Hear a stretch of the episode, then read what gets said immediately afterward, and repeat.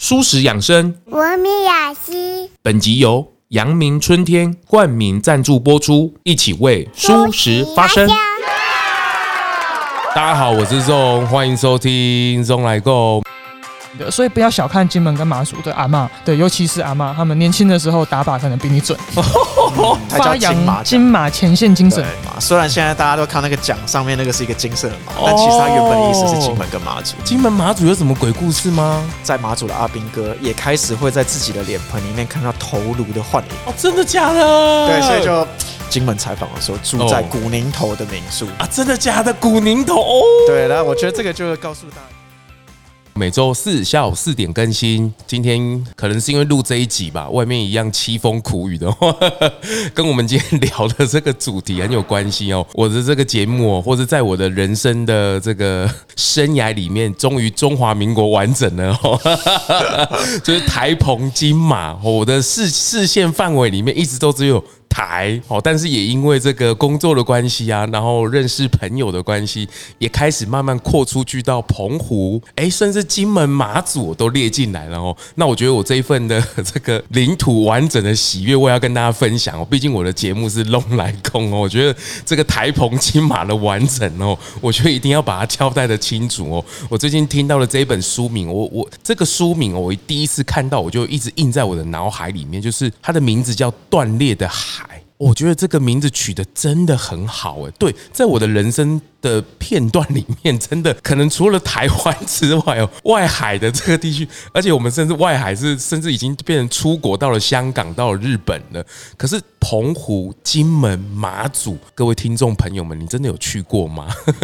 或是你还记得他们在做什么吗？哦，所以我今天特地请这个断裂的海的两位这个优秀的作者，这个心杰跟易安来今天来跟大家聊聊，他们这这几天这几个礼拜哦也。这个 四处巡回哦，那我也制作节目的关系，之前也跟他们在澎湖也接触了蛮多，然后这一次回来台湾，也希望能够透过他们的视角，透过这一本书，也让我们在二零二二年能够把龙来贡的领土也完整起来了。那我们先请两位跟大家打个招呼啊，主持人好，各位听众大家好，我是辛杰。哎，主持人好啊，各位听众朋友大家好，我是易安。是两位都是刚从妈祖回来，是。超冷的，哎，我我记得妈祖，你们上次给我一个最大印象的深刻，就是居然你们讲的那一句话很吸引我，就是居然有一个一样用新台币的地方，可是我去那里却听不懂他们在说什么话。嗯嗯嗯，是是是是是，这句话实在是太印象深刻了。是呃，马祖那边主要通行的语言，就是他们原本那边的语言是闽东话或者是马祖话。你你你可以示范几句吗？哎，其实我好像只知道两两个单词，对，一个是卡溜。卡溜就是气头的意思，去玩。哦、卡溜，哎，啊，一个是夏凉，夏凉就是谢谢的意思。夏凉，对，夏凉，夏凉。啊，我还会讲两个，这是新学的。他说差不多，差不多叫做哈哈哈哈。比如说妈妈，妈妈叫你煮饭，你说那你那个盐要放多少？他说啊哈哈哈哈就好，哈哈，差不多差不多就好。还有那个姐姐叫做一家这样子。哦，真的哦。你看我们学的都是一些嘴甜，专门称赞人用的。哎，真的，一家夏凉这样子。哎，真的都没有什么感觉。就是这个语言系统真的没有感觉，跟台湾很不一样。可是它却是我们台澎金马的一环。对对对，没错。是是，这个也跟大家稍微简介一下。易易安也是以前不是上一代都很怕抽什么金马奖去当兵呢？嗯。可是你却是，我是自愿。对，我是二零一一年的时候在马祖当兵，而且你是少尉退伍。对对对，我那时候其实是排长，排长退伍。对，你是军官呢？诶、欸，对，义义务役的军官啦，对对对，很大哎、欸，现在回去可能升到，应该应该可以升到上尉了。对啊，你在马祖你是作威作福哎，哎真的 哎，哎真的啊，但我以前是确实是管呃两三个据点，有管过两三个据点。对啊，你这义务役管两三个据点，哇靠，你那那一年多哇靠，你这老大了你。但其实也是因为那个时候撤军撤的比较呃厉害一点，所以其实整个马祖它是有点缺兵的状态哦。对，所以不止兵少，官其实也很少，所以有的时候我们就是要一直不断的到各个据点去支援，更凸显你老大的架势。哎，也没有，就是就是一条杠，然后去那里就好，然后我们就说是是是是是，长官什么需要服务，然后再撇头过去就好，然后他们就是是是，我们会改进，我们会改进。没有啦，有这种感觉吗？义务役军官没有这么大，哦，真的吗？都是被欺负的。而且，哎、欸，你们稍微简介今年好像是一个这个什么三十年，你要不要跟大家稍微解释一下这个？呃，今年是金门跟马祖战地政务解除的三十周年。那战地政务听起来拗口，你就把它拆成两个部分，叫战地嘛，是就是说接受这个战地的政治任务吧，可以这样说。哦，对，就等于说它是一个哦，以前中华民国还在大陆上的时候，大概民国十几年的时候，定定为了北伐定定的一个北伐，没错，就是你历史课本念到的那个军阀 割据时期的那个北伐，它定定的一个战地政务的实验的一个办法。对，等于他就说，哎，那如果这个地方是战地的话，就是长期还在交战的话，那当地的人民就不能跟我们一般老百姓一样这么快乐、这么康的生活啦。他就是变成说被要求配合军方去做很多的这个战备任务，军事为主的一个地方了。对，它就是一个这样子的体制。嗯、但是呢，值得注意的是，在中华民国初年的时候，其实他设计这个是短期的啊、哦呃，对，就是他没有打算说，哎，长期要把一个地方变成战地几十年。可是，在金门跟马祖，因为就是国共双方交战的这个半世纪交战的原因，他们有长达三十六年都活在这个战地政务的体制下，你就等于说大概有一到两代人，他是完整的在。但是你如果不信这个寿命比较短一点的话，你可能人生根本就不知道什么叫做当普通老百姓的日子，因为你整个都是活在战地政务的时代。当地人是有感觉到这个所谓的战地的感觉吗？哦，是有的，因为里面有非常多不合理的一个规定啦。因为现在都是吗？哦，现在不是。现在它是一九九二年十一月七号解除的嘛？哦，嘿，啊，所以呢，解除到今天是三十周年啊。有人会简简称金马解严三十周年，可是其实他们的强度比我们戒严强多了。戒严也是一种军事体制，没错，但是他们比我们戒严更辛苦、更累啊。可以举一些例子来说明他到底有多累。例如说，他们家里不能随便有排球跟篮球，因为怕你抱着球游到对岸去。所以我现在看到金门农工的那个小孩去打比赛，我都觉得。打篮球比赛我都觉得很感动，因为这是他们上一代没有办法享受的。球也没有办法在家里出现。嗯、呃，你要跟军方报备啊！谁会为了让小孩子打球，你爸会这样吗？跟军方报备，不可能的事情。然后他们有宵禁，常年的宵禁，九点以后啊、呃，后来放宽，慢慢放宽到十一点，但是最严格的时候是九点。那九点以后你就不能出门，不管你是老婆要生孩子，家里有人生病，还是都不行，都完全不行。那你要有今天的口令或者是通行证才能通过。整个岛会被分成一段一段的岗哨，就是你走没几步就遇到一个岗哨，说你要去哪里？现在宵禁了，今天口令哎，你不知道口令，你也没有通行证，那就不能出去啊。哦、嗯，然后那个车灯也不能开大灯，要遮掉一半。这，这真的是中华民国领土哎。是是是，他们常年就是到一九九二年为止都在过这样的生活。然后他们的那个钱币啦，到一九八九年，他们都是金门专用的新台币，还有马祖专用的新台币。他们回来台湾还要换钱，就是真的把它换成台湾通用的货币，因为他要维持战地经济的稳定。所以那时候其实是他们整个像跟我们活在平行时空一样这样的感觉，他都是一切为了战争做准备。而且最严重的是，金门跟马祖每一个人不分男女，到了年纪以后一定要去做民防队。民防队就是当兵的后勤呐，其实算是诶、比较松散意义上的当兵。那、啊、你就是要帮阿兵哥，可是我觉得蛮辛苦的，因为像军方那时候八二三炮战的时候，有那个粮食、武器、物资到滩，就是以前没有那个比较好的渔港嘛，可能譬如说运补船它是上沙滩的，那谁去帮他抢滩运补物资，也是这些民防队的人，就是每一个金门的老百姓，然后被打死的也是所在多有。然后金门的，你看路上走的那些阿嬷，你不要以为他看起来只是一个普通的阿嬷，他们年轻的时候都当过兵，他会擦枪，他真的会把一把枪全部拆卸，然后再装回来。可能有些人会突然一时忘记，但是其实他们都是接受过这个训练的。我还访问过一个以前当老师的金门人，那一个妈妈，他就说他以前是老师，那他说那个学校就是他们的据点，那战争来的时候，他就要负负责拿枪保卫他的学生。幸好从来没有发生过，但他说他们是每年接受这个训练的，所以不要小看金门跟马祖的阿嬷，对，尤其是阿嬷，他们年轻的时候打靶可能比你准。哎、各位各位听众朋友，这就是我为什么邀请他们来的原因，就是这一你看到、哦、他他这书名我还是在讲，实在太太令人觉得太深刻了。我刚才跟他们讲说，他这种取名字真的是负负得正啊。断裂的海确实啊在我们脑袋里面，金门马祖可能我们可能觉得它就是一个观光胜地，可他其实不是，他是我们完成的领土，它是我们的家人，他是最靠近我们国家的一一个分子。可是他。他的生活圈跟我们是八竿子是打不着的，而且他某部分程度还是在他是在保护我们的概念，保护我们国家的这个概念，而且他们是全民，你看阿嬷老师的这种概念，而且他们那时候出生的小孩到现在，他们一定更有感，而他们儿时根本就是嗯。没有什么童年的回忆的概念，所以确实我我有时候会看到金马呃金金门或马祖，对。他们会有一种好像是。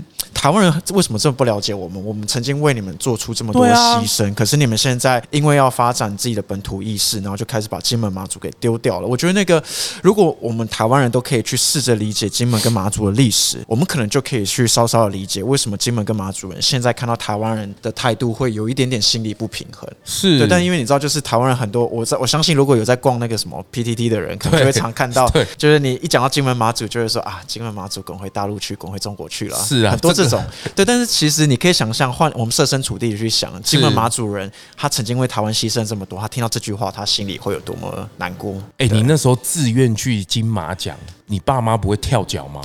诶，其实不会呢，因为你知道那个时候很多人不愿意去金马，主要是因为只有一个原因啦，太操啦。不是，金马其实是很凉的。因为我们现在，因为因为大家因为有讲到嘛，就是战地政务解除之后，我那时候当兵的时候，两岸关系其实很好。那是二零一一年马英九刚上台三两三年，哇，那个时候没有人觉得会打仗，所以我们那个时候去金马都不觉得是，因为以前抽到金马奖，真的会觉得自己有可能会死在那边。对啊，因为什么两栖蛙人，对对对，有水鬼会上来。对对对对对，这是在现在你们去那里的时候还有这个耳闻吗？我们那时候去已经是和平的状态，所以去那边，如果你没有女朋友，你就会很愿意去那边，因为第一个就是除了很久才可以回家一次之外，其实你的呃你的战备任务啊，你的你甚至也很少有演习，因为在台湾当兵，你就要常常下基地。对啊，下基地是很辛苦的哦。高装姐，我就是遇到下基地的那个人，对对，我就是那个男人，很很惨嘛，对不对？我的当兵体验是完整的哦。嘿，我有下基地，我有移防哦。嘿，我还高装姐下去移防回来哦，我还整个基地任务结束。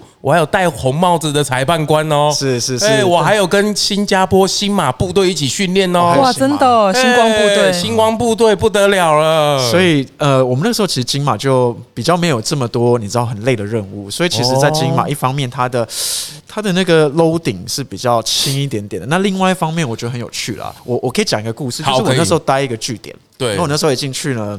刚到那个据点，然后那个阿兵哥就跟我说：“哎，排长排长，那个我们这个据点啊，有一个铃，那个铃是用来示警用的。示警，对。我说示警什么？他说：哦，如果你听到一声长响，那就代表我们据点的弟兄出去，可能去打饭啊，还是什么出去休假了要回来了，哦、对，要开门的意思。如果是响两声长的，就代表连上的长官来督导。”如果是响三声的，就代表比连上还要更高的长官要来。哦，所以我想说，哎，以前这个这个警铃的系统应该是用来示警，可能解放军的什么什么军舰啊，就是敌人要来入侵，你会有这种警示音嘛。结果我们现在这些警示音全部都是拿来对付我们的连上，所以你可以想象，在和平的年代你，对于基层第一线的士兵来说，真正的敌人其实不是什么解放军，也不是什么外敌，其实是从大后方来的，台湾来的，或是从上级来的那些长官要来督导的这些。对，他才是真正的敌人，真的，真的，所以真的，你可以想象，就是我们那个年代当兵，其实已经没有像，比如说民国六十年、五十年那么紧张。对，对，对，对，对，对，对。所以再加上，因为我那个时候没有女朋友嘛，所以就觉得哎，没什么好怕的。你这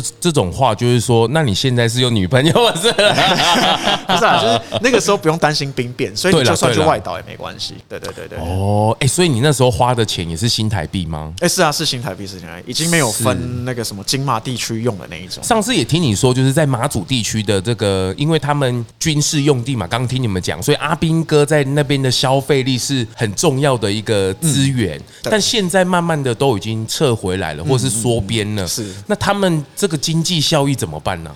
诶，其实我觉得 这真的是时代的变迁啊。因为我那个年代，其实阿斌哥还不能把手智慧型手机带进去军营里面。哦，所以就是你等于是说，你如果在外岛当兵，你有一些通讯的需求，对，你就必须一定要去网咖。所以我们那个网咖、哦，对对对对，那个年代还有很多网咖，哦、尤其是外岛，所以所以我那个时候其实二零一一年已经开始有 iPhone 了，可是 Dream 还没有开放，哦，所以那个时候呃，当地其实最最好赚的一个行业就是开网咖，还有开民宿，可是那个民宿不是给观光客的，是给阿斌哥倒休的时候去、哦、去休息一天这样子，对对对。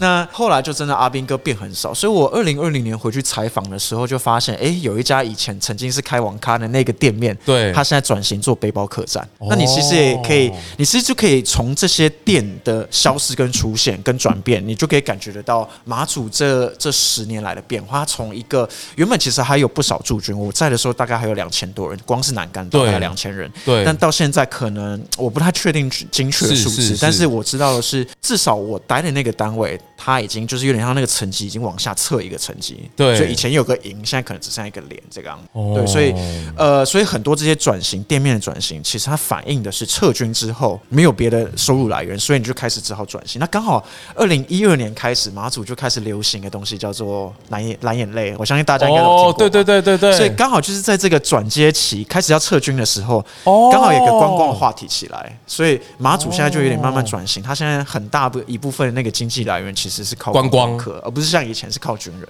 对。可它的观光来源几乎都是本岛这边过去的吗？对，虽然小三通其实也有一些大陆游客，但这几年因为疫情的关系，其实没有嘛。那再加上因为疫情，台湾人应该大家都知道，就是没办法出国，所以就国旅大爆发。对对对，对。所以这两三年，其实马祖的这些很多民宿业者，我去采访的时候，他们都跟我说，真的是接客人接到哇，臭嗨嗨，不是接到臭，还是臭到怕，是接到、哦、接到怕，因为真的是没有这个量能啊。马祖就小小一个岛嘛，嗯、那你一下子涌入这么多游客，其实对他们来说是很大的。是啦，就就连这个小琉球也是嘛，就是游客已经多到就已经是那个限水了，对对对，就是海水淡水的这个转换都已经限水了。哎，你看我真的有 follow，对不对？是我，而且我也透透过这一本书哦，我才知道说，哎，大家不要以为我们现在讲金门马祖好像很很流利啊一样，可是你仔细看哦，最近不是选举刚结束吗？他的当选不是叫金门县县长哦，他的名字不是金门或是马祖，他这是什么？连江县，福建。福建省连江县，福建省金门县，坏坏，这这什么连江坏？阳明春天蝉联两届米其林绿星年菜热卖中。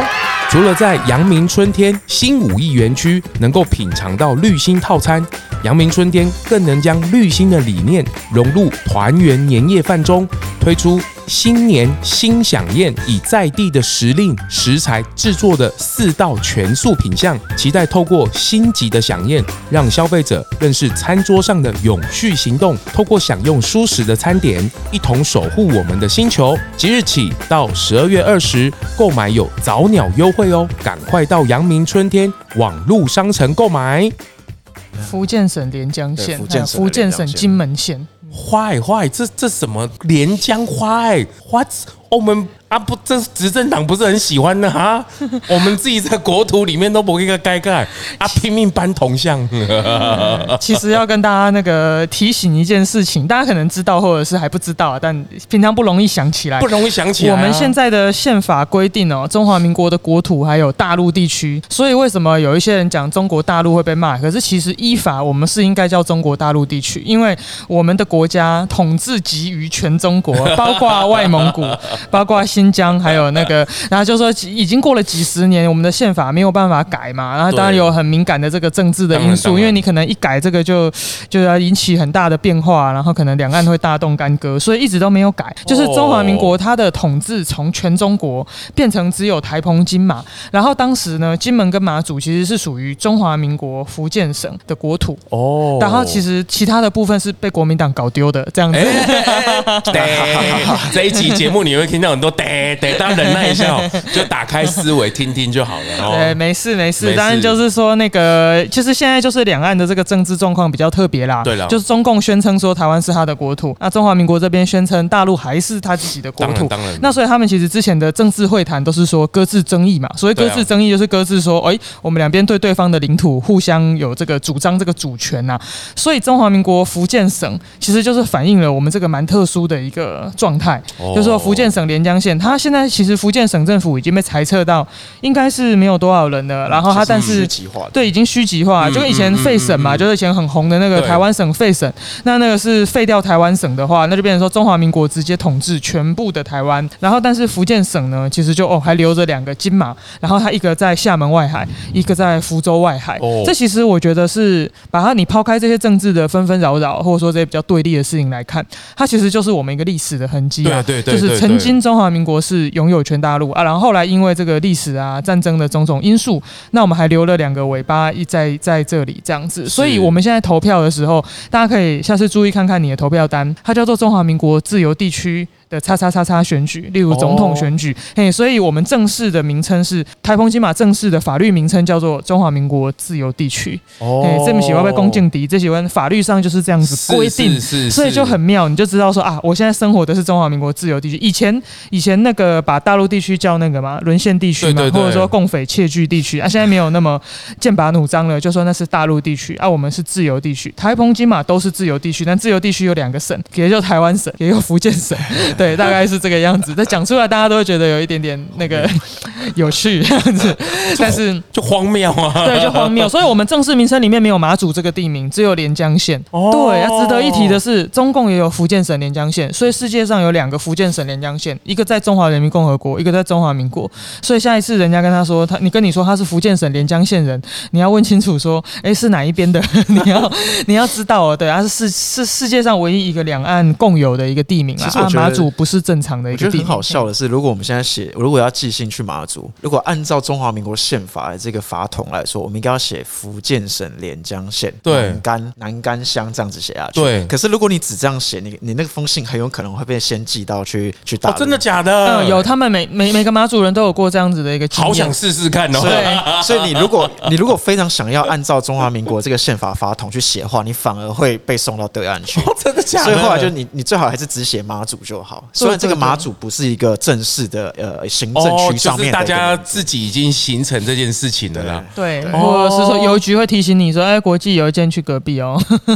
我们这两岸到底隔隔顶要隔隔顶要什么时候？这种真的是对于年轻人来讲，真的是蛮痛苦。就上一代的情情感纠葛哦，当然到下一代，我觉得这个书里面也有谈到一些，就是青年时代，毕竟资讯打开了，其实大家对于这个本土意识啊，或者是我的国家到底是什么，通常。会意识到自己家乡是什么，或者自己的本土到底是什么，都是很多时候都是因为国外的人问你，你到底从何而来，或是你是谁的时候，才会激起我们的这一件事情。然后我我觉得我自己也是哦，就是透过我觉得那个还是思维的问题，它不是地区性的问题，而是你的思维里面，你到底。你你你讲的你的国家，你爱国，或是我去当兵，我我的台澎金马，或者是我的思维的这件事情，我觉得断裂的海真的，我们好像断的非常的干净呢。这件事情完全是，我觉得确实台湾人对于金马的认识是嗯比较不够的。对对，甚至我们可能都不知道。呃，像现在台湾有个很重要的电影的一个奖项叫金马奖嘛？对对对，它有什么关系吗？这个名字原本其实是因为它那个金马奖刚开始的时候，其实刚好就是在呃金马的情势比较紧张的时候，哦、所以那个时候我们的应该是新闻局吧？对，行政院新闻局。对，行政院新闻局，它那个时候就是为了要提醒大家，我们还有一个前线有两个岛，有两个金门跟马祖。为了提醒对对对对，所以才叫金马金马前线精神。哦，是这样子的，是一个金色的嘛。虽然现在大家都看那个奖上面那个是一个金色的马。但其实它原本的意思是金门跟马祖，原来是这个样子。对，所以这个其实就可以反映了台湾人对于金马的想象。其实应该说，我们对金马的了解其实是相对贫乏的。不不过我帮也帮大家脑补一下，为什么他们两个来聊？当然，易安刚刚有提嘛，他自愿哦到了这个马祖去当兵，当这个这个岛主哦，就是这边哈来哈去哦，我觉得也是很很很有趣哦。那心杰这个也是因为。我觉得他有一个部分的身份，我觉得也很特别，是因为他是澎湖的小孩，对，所以他更认识。之前也听他讲，就是台湾的历史其实要从澎湖讲起。我觉得这个说法也是没有接触过的一个想法。呃，被大澎湖中心主义攻击。你是澎湖国的海关？对，澎湖是是是是。其实是这样，因为大概我们念那个台湾历史嘛，哈，就会发现说，哎，其实有一些台湾早期的历史，它是先发生在澎湖啦。像元代设那个巡检司，元朝的时候，然后明朝、清朝，其实那时候澎湖的地位是比台湾重要很多，因为它是等于是大、哦、曾经有那么一刻，对对对，中国外海它其实是一个重要的一个据点啊，以以受限于那时候的航海技术啦，嘿、哦，你要再去台湾可能是相对比较不容易一点，所以很多外国的势力来，他都先在澎湖，像我们澎湖有那个法军登陆的啊，有荷兰人来过的啊，有各式各样八国联军都到呃各地的商人跟军人都有到过我们这里，所以澎湖其实是一个国际港口啊。那后来他因为甲午战争的关系，跟台湾一起被割让，所以通常讲台湾的历史就是说，哎，那就是先从澎湖说起。像我们的那个呃市区的天后宫啊，它有四百年的历史，其实它就是等于是开台第一妈，它的妈祖的历史悠久，因为妈祖的历史其实就是聚落发展的历史，汉人聚落发展的历史。所以如果我们拥有最悠久的天后宫，其实也代表这个聚落的活动是时间最长的。对，所以澎湖其实是一个充满了古迹啊，跟这些先人开垦的痕迹的一个岛屿，这样子。对，哦，所以你看哦，今天这个上半段真的，我们来听听这个断裂的海的故事哦，也是补足了我们这个台澎金马你脑中不足的故事哦。大家赶快把这个视野哦，把它打开来。我觉得这个是一个打开，你听到了这一集，你的视野就为什么会打开来？就跟你当完兵，你才知道说，哦，原来学校军官这么大，对吧？你才知道说，我靠，那个上面一颗炮、两颗炮，我靠，他在军中根本就是一个作威作福，对对，就是高官。然后在学校被我们吐槽，对对对对对对。那你你听完这一集，你台澎金马的视野打开来，其实你关注度就会进来了。而而可是我觉得你关注度进来之后，我觉得断裂的海，你可以先去看一下，他从历史的角度也好，或是从政治的角度也好，或者是他们实际去参与其中的角度也好，我觉得他从生活中、历史中，我觉得他切的段落其实蛮多的，就是希望大家能够把这个海能够再次的负负得正，衔接起来，嗯因为这都是我们。台澎金马，中华民国在台湾很重要的一个家人的存在，我觉得这个很棒。就是上半段我们很严肃，很有一点 有一点惊讶的这个部分哦。那下半段我觉得要来点轻松的。刚我们再稍微前面对一下，没来讲鬼故事啊。什么鬼故事啊？金门马祖有什么鬼故事吗？诶、欸，先讲讲马祖的鬼故事好了。好啊，好啊。对，这个是我在当兵的时候才知道的事情啊。就是有在金门或马祖当兵的国军弟兄，应该都知道一件事情，就是金门跟马祖的阿兵哥是不用脸盆的。嗯，不不用脸盆，就是有当过钢盆不用。对，就是当过兵都知道，你一定会有脸盆嘛。对啊，对对那个很重要，因为它是那个服装用检查里面，对对对对对，寝室检查里面最需要的，它是一个很重要的，要切齐线啊什么的。对对对对，但是呢，在金门跟马祖，他们用的是水桶，不是脸盆。你说真的是那个水桶？对，水桶就是比较高的水桶。哦，真的吗？对。然后我其实刚下部队的时候去也很疑惑这件事情，因为新训啊、分科训练啊，你在台湾的时候都是用脸盆。对啊，钢盆啊，就这样啊。等到我后来就是去了之后，就问了一下其他阿兵哥，他就说：“哦，这个听说是因为有个鬼故事。”对，那那我后来就是在一个呃，应该是在马祖北干的一个那种有点像是战士，有点像游客中心，对，里面有一些关于军事遗址，还有呃军军方体制那个这个历史的一个故一个展览。然后我在里面看到一个故事，是这样，他说之所以呃马祖跟金门，他那个时候只有马祖，他只有讲马祖，就是马祖之所以会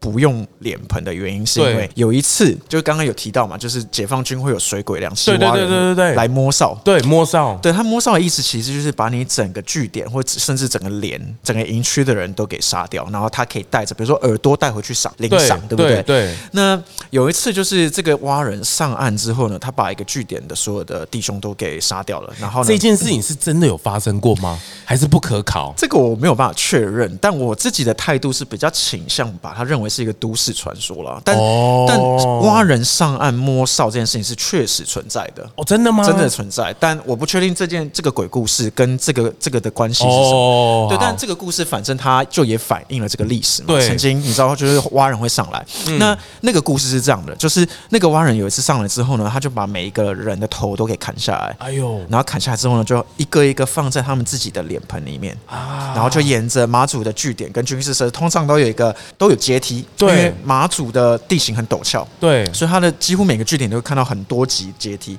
所以那个蛙人他就是把那个头放在脸盆里面。面之后呢，就沿着这个楼梯一格一格这样放下来。哎、然后隔天早上你就理所当然嘛，就是可能连上或其他人要联系，发现哎怎么联络不上，就想说啊一定完蛋了，然后就赶快派人来看，就一看就发现哇那个楼梯上面一排这样子排下来，全部都是脸盆，一个一个脸盆里面放着头。我靠！对，所以那这个事情后来就轰动嘛。那传说就是后来有很多的在马祖的阿兵哥也开始会在自己的脸盆里面看到头颅的幻影。哦，真的假的？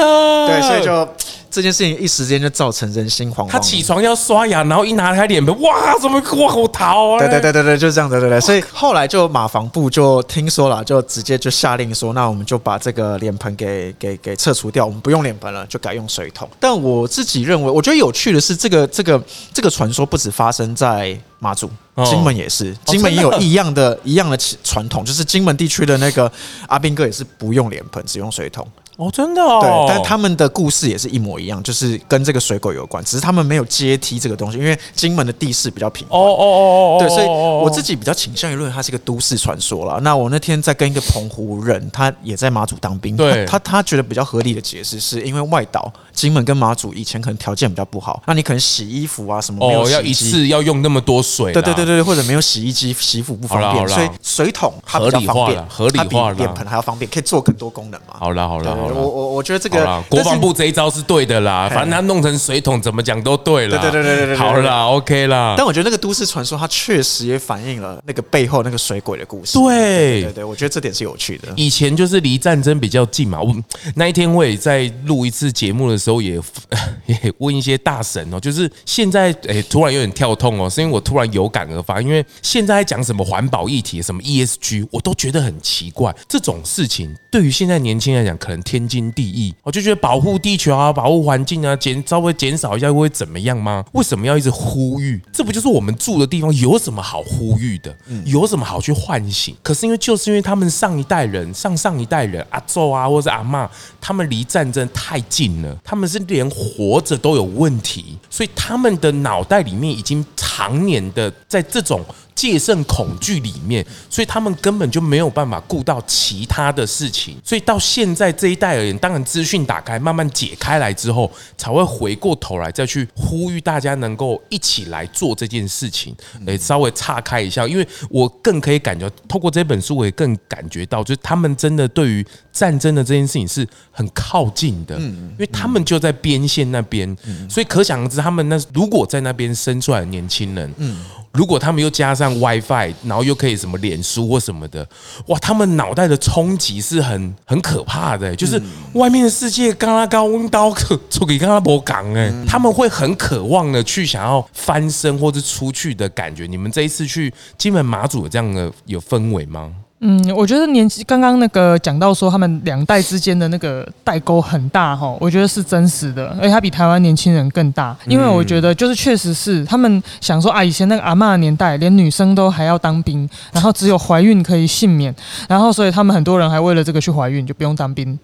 他说生孩子比当兵还要轻松，所以他一连生了三个，真的。然后他说一开始是骗军方的，说我已经怀孕了，我不要去当。他说可是不能骗太久，不然会被军阀处罚，所以只好赶快真的。结婚去怀孕这样子，然后所以你看是他们这么艰苦的年代走过来，还有另外一个阿妈跟我说，以前是地狱啊，你们现在就是天堂。可是我就想，哦，我我作为采访者，我可以了解他的心情，也觉得很动容。但是如果这个是我自己的家人，哇，那你可以想象很多纷争都会出来，因为可因为我们听到的一个例子是说，金马年轻人他念的，因为像我们那个民国七十四年以后出生，念的是新教材嘛，对对对，然后念的是认识台湾嘛，对，然后其实认识台湾里面关于我们离岛的篇幅也没有真的很多，金尤其金门跟马祖的这个特殊性，我们刚从刚刚讲到现在这个特殊性，它没有被标示出来，所以依然有访到一个受访者，他就说他一直都觉得那个是在念别人家的历史，他一直都没有很真实的感觉。可是台湾的小朋友拿到那个教材，可能觉得哎，这不就我家前面，哎，这就是在讲我们家的河啊山啊，哦，就是那个本土感，有我觉得是有一点点疏离的，所以他其实是蛮辛苦的。很多人是来到台湾读书以后才发现，哇，他们很多人都有一点点不太适应。应。譬如说，我们有访问过一个那个现在是金门县议员，然后他是一个很很很很中立的，就是很清新的形象，很清新的一个县议员。他说他那时候在台北的时候心情很忧郁，因为他们在金门没有见过这样子的一个生活环境。啊，那时候金门的立委陈玉珍的大学同学有讲过一个故事，说他们那时候还起哄叫陈玉珍拿自己金门的钱出来给大家看，然后他就很害羞的把钱拿出来，他跟今天那个战神的那个形象完全不一样。还念台大中文系，他很害羞的把那个金门的钱掏出来给大家看，说：“ 哎，真的写金门专用哎。”所以那种格格不入的感觉哦。大家如果想象你是一个心灵比较敏感的金马小孩子，他第一次来台湾，尤其是大家，我可以再跟大家讲一个有趣的事情：马祖是没有红绿灯的。哎，对啊，对啊，我听到你前面序有讲，就是它是一个圆环，对不对？对，它是一个这个环岛公路，它其实是完全没有红绿灯的，跟印尼一样，印尼也是。但印尼也是啊，对对对，他所以他是没有红，他太小了，然后路也窄窄的，没有红绿灯，所以很多人第一次来看到红绿灯，他都会有很大的一个这些身体上的不不适应，说哦，我还现在要等下来，我现在要等红绿灯这样子，这是很很多存在很多他们那些第一次到台湾的人叙述当中，所以我就觉得，哎，他真的是跟我们生活环境是相差是比较大的，然后其实并没有好或不好，因为其实并不代表说他们真的很穷，其实金马的经济条件是好的，因为以前驻军的经济嘛。他们是有赚到钱的，所以并不是说他穷，他们可能很多人是过得好，但是说，诶，他来到台北或来到台湾这样的生活环境，他还是有种种的不适应。然后我觉得那个 gap 就是他以前呢和平的时候，其实是还有时间大家互相慢慢认识。可是，譬如说最近不管是台湾的本土意识高涨啦，或者说两岸的情势比较紧张，就会有刚刚像易安提的，就是 PPT 的 P PTT 的那个网友，他有时候提到金马，他说你们不就是爱跟中共在一起吗？你就去跟中共在一起好啦。啊，他们。听到这种话都觉得很很受伤啦，甚至很愤怒啦，因为他们为了战争承受那么大的代价，导致他地方发展其实不太健全。他他们就像刚刚那个主持人问到说，战地政务解除以后，他们的经济怎么办？他们就是因为一直在摸索经济要怎么办，所以才会去做赌场公投啊，然后那么努力要争取小三通。像我们录音的当下，我刚刚收到那个采访通知说，那个金门县长嘛，然后跟那个王必胜卫福部次长在讨论说，小三通以后我们的防疫措施要怎么办？因为金门县已经再也 hold 不住了，他真的想要赶快小三通，因为他们很多人的经济命脉是跟小三通连在一起的。而且我可以再讲一个，有一点像介于鬼故事跟我们的一般故事之间的故事。金门地区有一个特别的习俗，我们书里面没有写，特别写到啊，因为比较太开叉。是，它其实叫做三骂，就是三妈，就是写法就是三妈臭臭锅那个三妈，然后但就说三骂这样子。对，那三骂的习俗是这样，就是金门的呃这长辈啊过世以后，一年以后呢，子孙会去呃找。三妈就是他们当地的这样子的一个民俗的角色。三妈是一个神明是吗？啊，是一个人，对，他是一个人，对对对，去丢三妈，但是有点像灵媒这样的角色，可以这样理解。可能台湾的概念比较类似说，哎，有点有点像豆桃啊这样子的这种感觉，但不完全一样啦。哈，三妈是一个他们当地的特有的习俗，对，金门厦门这个圈子特有的习俗。啊，就是他过过老人家过世一年，他就要去问说，嘿，对你也许尊那个。你猛公，哎，那那个呃妈妈在下面过得好不好呀？那你关于遗产有没有什么要交代跟安排的呀？就是呃，因为大家都知，我觉得这个安排是有道理的，因为大家都知道老人家过世，兄弟姐妹容易有纷争。哦。但是你用透过三骂，就等于说，哎，我去跟这个过过世的人做对话，啊，出来什么就是什么啊。可能三骂他也会去劝说，就是兄弟要要和平呐，和睦哈。啊，分呢就这样分，这是妈妈的意思哦，这样就会比较和平一点。所以九三骂是他们一个很重要的一个习俗。我我那时候去访问的时候，他们的金门的沙骂。已经没有了，所以他们都是去小三通去厦门丢沙骂，哎，他都去问这样子，他要问沙骂都要去厦门的啊。那时候我很白目，我就跟他说。下次你什么时候去？我要跟你一起去。然后那金门人也很幽默，他就说：“等我过世的时候，我交代 我交代我女儿带你一起去。”我说：“啊，太久了啦，哥。”然后就很搞笑这样子，大家就一笑而过。但是我觉得你看小三通断绝哦，其实就也会造成他们这个民俗上。然后我觉得我有问说，那这几年如果家里有丧事的话，嗯，那是怎么处理的？他说：“那也没有办法啊，就暂时不能去了嘛。”其实是很麻烦的一件事情。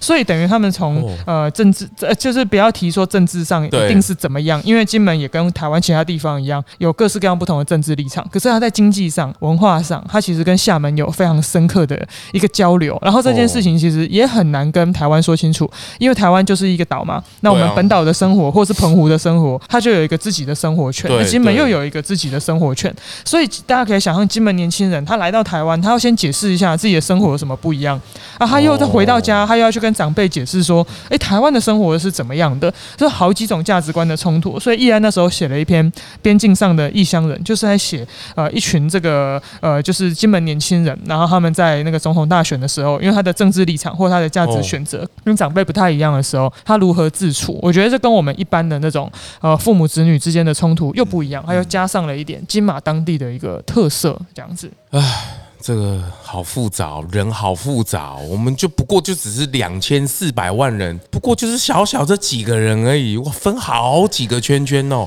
你不要说什么金门马祖来到台北，你光是中南部的人到台北生活都已经很不适应了，都已经这么近了，而且资讯那么发达，都已经觉得台北人是天龙国一样了。不是说台北人不好了，而是说那个生活习惯已经都已经有一点落差了。你不要更不要说离岛的，所以我觉得这个还是在思维。上的打开了，就是我觉得真的资讯真的蛮重要的。呃，最近也上一部电影，那叫什么？什么十五号？什么？勾勾马溜马沟哦，溜马沟是我。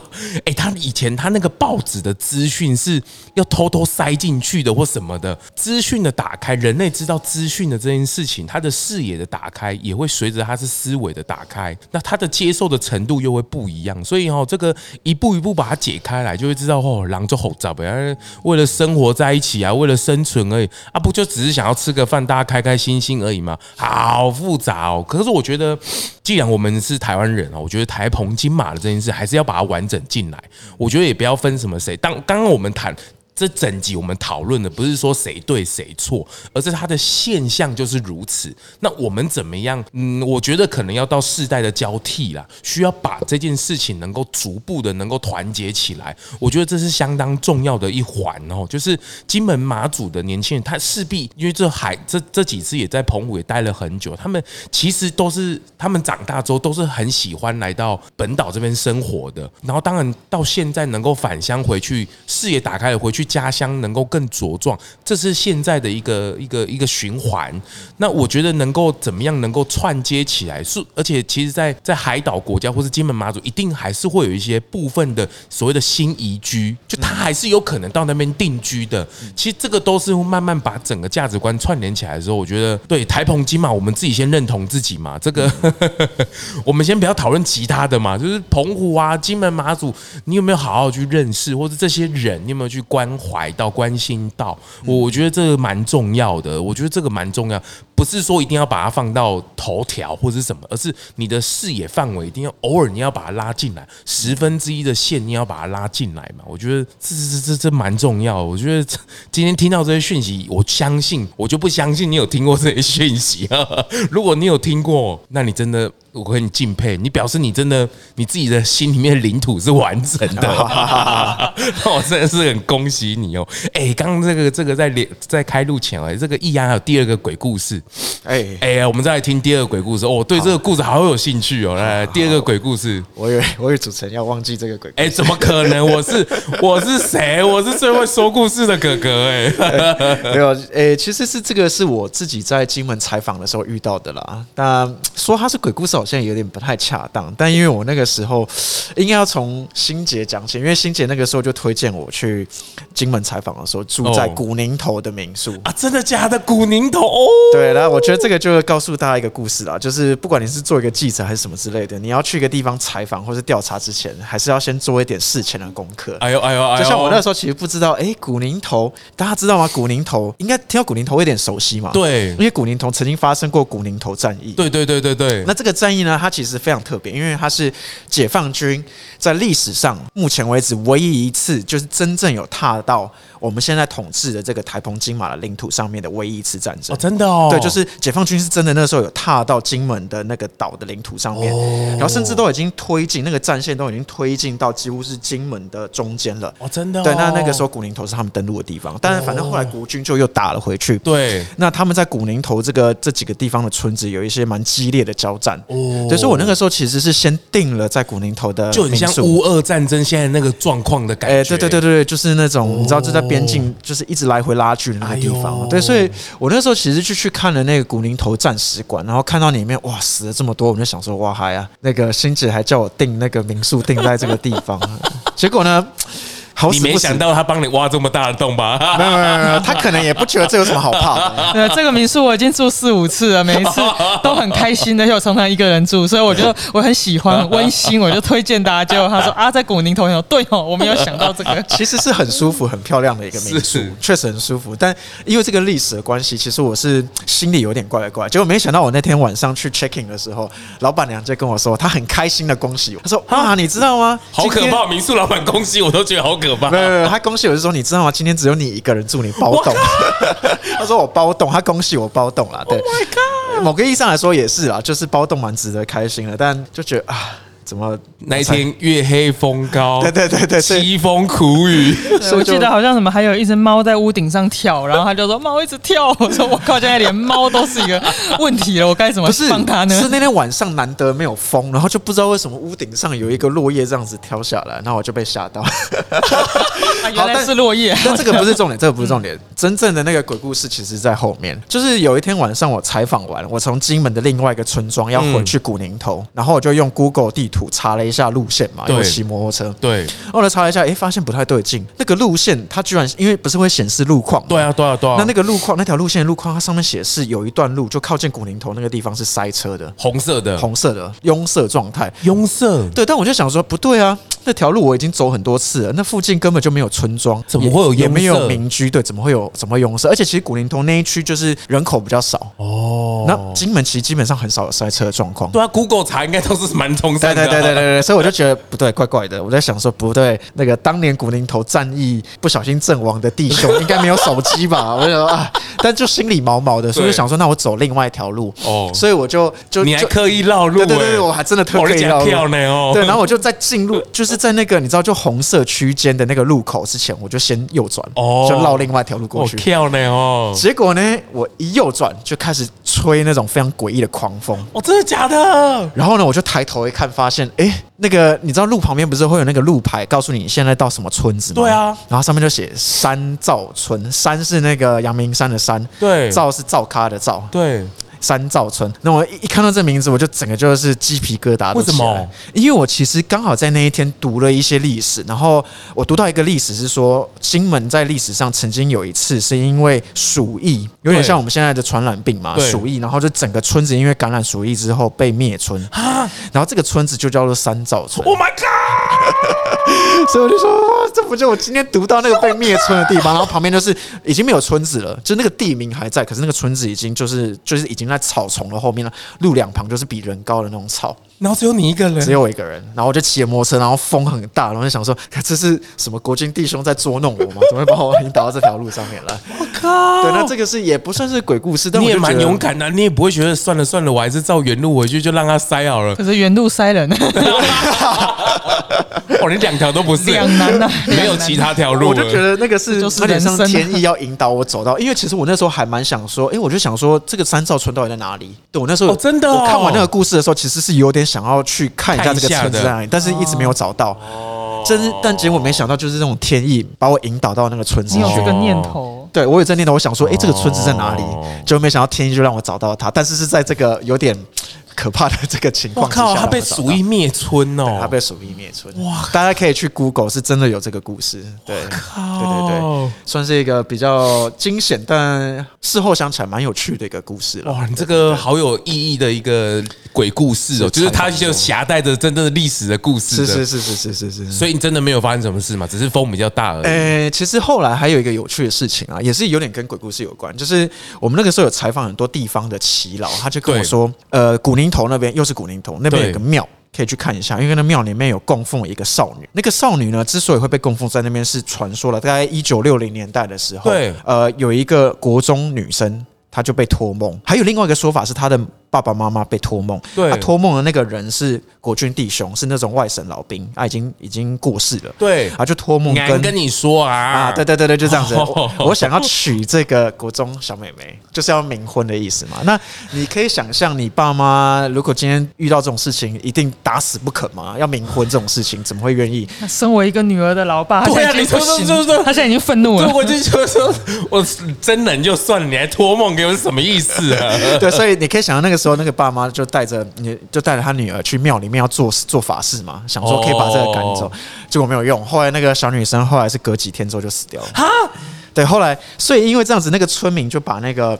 那个那个小女孩供奉在那边，所以你今天去那个庙哦，你一走进去就可以看到一个黑白照片，一个少女的黑白照片，大头照被放在那个神明桌前面，死掉了。对，他就他就死掉。对，所以我们那个时候去，有点还有点，你这是传说吗？没有，是真的是真的。我还有去那个庙，我还找了那个民宿的老板娘跟我一起去，因为她也很好奇。然后我们两个就这样一走进去那个庙，就想说，哎，要来看一下。爸妈不就哭死了？哎。我我有点不太确定他爸妈后来是怎么样，但我可以想象应该确实是很难过。我靠，这个肝才肝肝肠寸断呐！对对对对对对对！但我们那个时候就去那个庙，想说看看一下，结果没想到一走进去就看到那个照片就在那边，然后他是他是摆真人的照片哦，就是摆照片啊，黑白照片。然后我们就我跟那个呃民宿老板娘就有点吓到，就立刻就回头，我们都一句话都没有讲，我们就两个都一起回头，然后就走出去了。哎，他那个时代有照有黑白照片的是吗？一九五六零年代就已经有。Oh my god！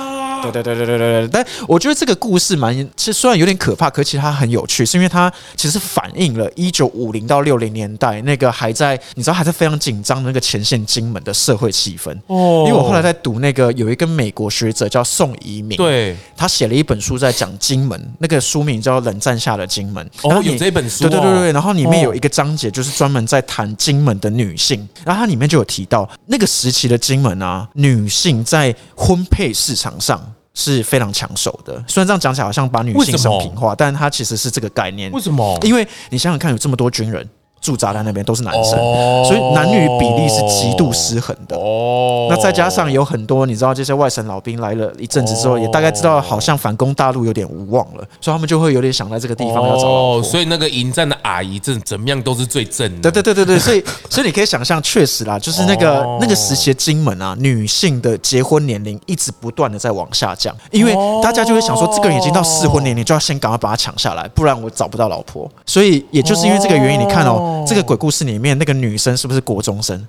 她在国中就已经有人上门提亲了。这个故事刚好就反映了那个年代女性在婚配市场里面非常抢手，男女比例非常失衡的那个时代气氛。好，还好你有补这一段，不然它就更像都市传说。对对对，但我觉得就是这个鬼故事，它确实反映了一个时代氛围。可是它也不算是鬼故事啊，因为它真的有那张照片，就放在那个庙里面呢。是啊，但是你想，就是一个军官托梦这件事情本身还是蛮灵异的嘛。是啊，对不对？Oh my god！他放个少女的照片，突然有点不知道该怎么接，太可怕了。对，这而且他应该是义民庙嘛，它里面的主神是谁？你们知道吗？哎、欸，我有点好像是是土地公庙还是哦，有可能是土地公。对，还是有一个正神。对对，还有一个正神嘛。嗯、如果是义民庙，又更哇，我这这更不得了了。哦，哎，大家真的，我觉得这个易安跟欣姐真的很谢谢他们哦。我觉得他们把这个《断裂的海》这本书哦，透过这一本书的视角。把这个台澎金马，我觉得把两边的人给拉进来了哈。那我觉得不是要让大家更更觉得他们更怎么样更怎么样，而是希望能够做个连结的关系，是是，让大家把这个关注度移到那边去了解一下，说，哎，其实这也是我们的家人呐，也都是我们中华民国的一份子啊。大家也可以持续关注，而且如果真的你的身边有金门马祖的人，哎，说不定你的话题上就可以更交流了。哎，您您他今天有啥骂吗？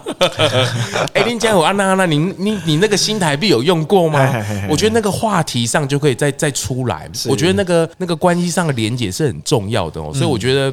这一集哦，真的在二零二二岁末年终前哦，真的让我的这个国土能够完整，领土能够完整，真的很谢谢哦。这个哎，最后最后在一个一个小小时，你们两个各自发挥一下哦，就是断裂海这件事情，或者你们这这这两次下，你们也东奔西跑，还有几个场次还没结束，你要不要分享一下自己的看法或想法？就这这几次这样跑下来，跟你们预预想的，你们去去评估，觉得它是一个很小众啊，或者等等的，你们有些什么想？想跟大家说的吗？呃，对，就是两个，一个让我们蛮惊讶的部分是，因为我们刚讲完马祖嘛，接下来即将要去金门。其实我们第一次去马祖前，应该都还是有点紧张的啦，因为想说哇，在马祖人面前讲金门跟马祖 关公面前耍大刀，那就是很担心这样子。但是其实马祖乡亲很很很友善哦，他就说，尤尤其是年轻人，他就会说有些东西他们也不知道，因为你平常生活在那里习以为常，你不会知道说原来自己过去这些历史比较系统性的认识它啦。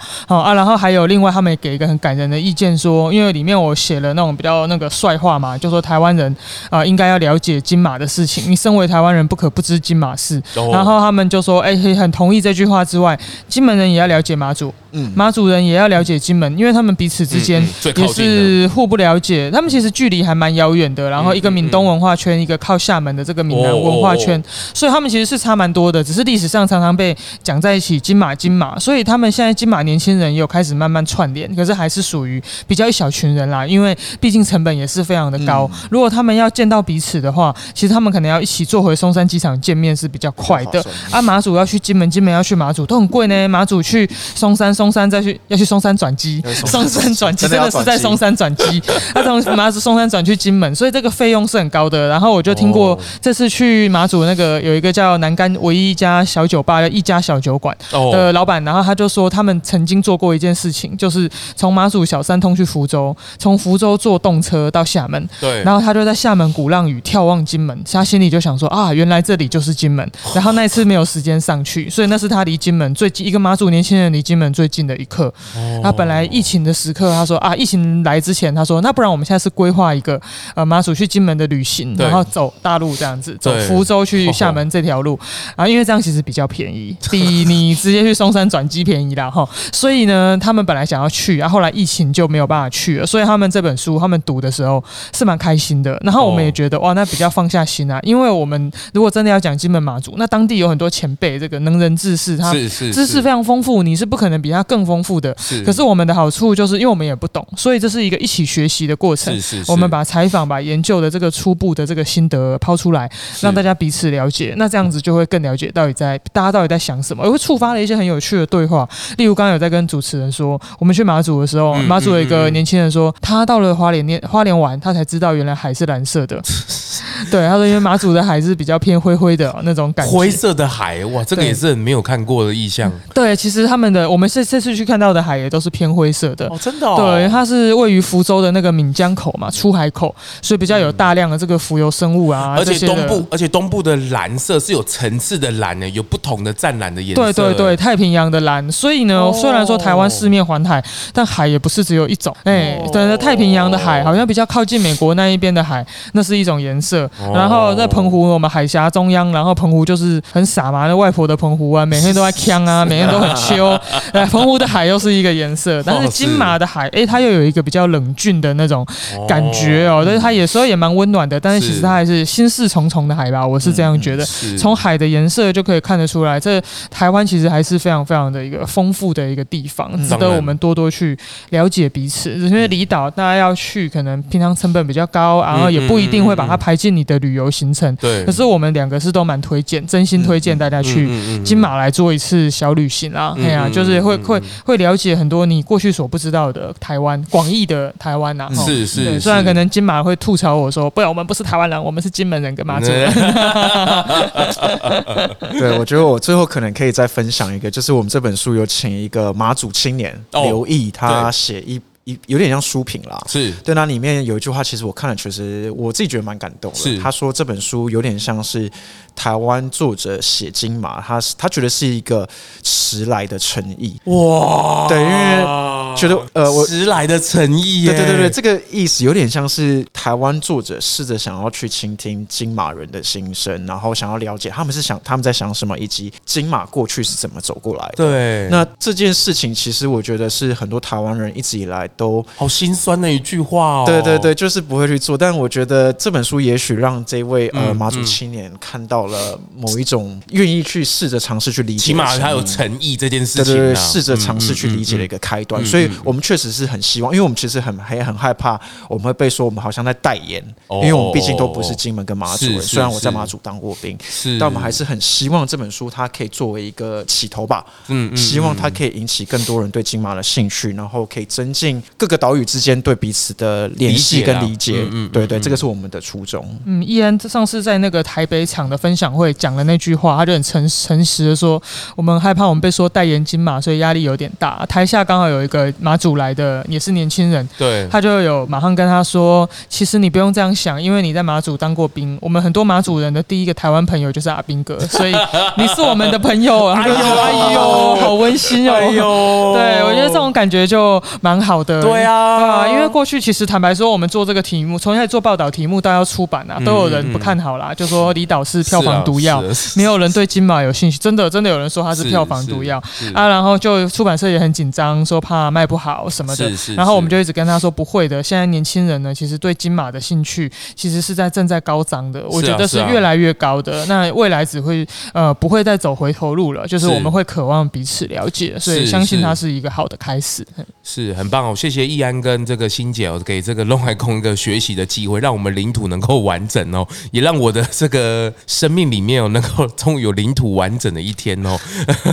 因为我觉得我我另外也觉得那一天跟他们另外一个节目制作完之后，我觉得媒体的训练哦，或者是这个。视角的训练是蛮重要的。你怎么样从比较宏观、比较呃拉开自己的身份去看待每一件事情的时候，这个角度跟身份是需要训练的。我我觉得大家现在有手机、有资讯的打开，你反而从外面的报道或者是你自己的观点去看很多事情的时候，其实你会吸取到不一样的连结或是关系，而更让你认识这个。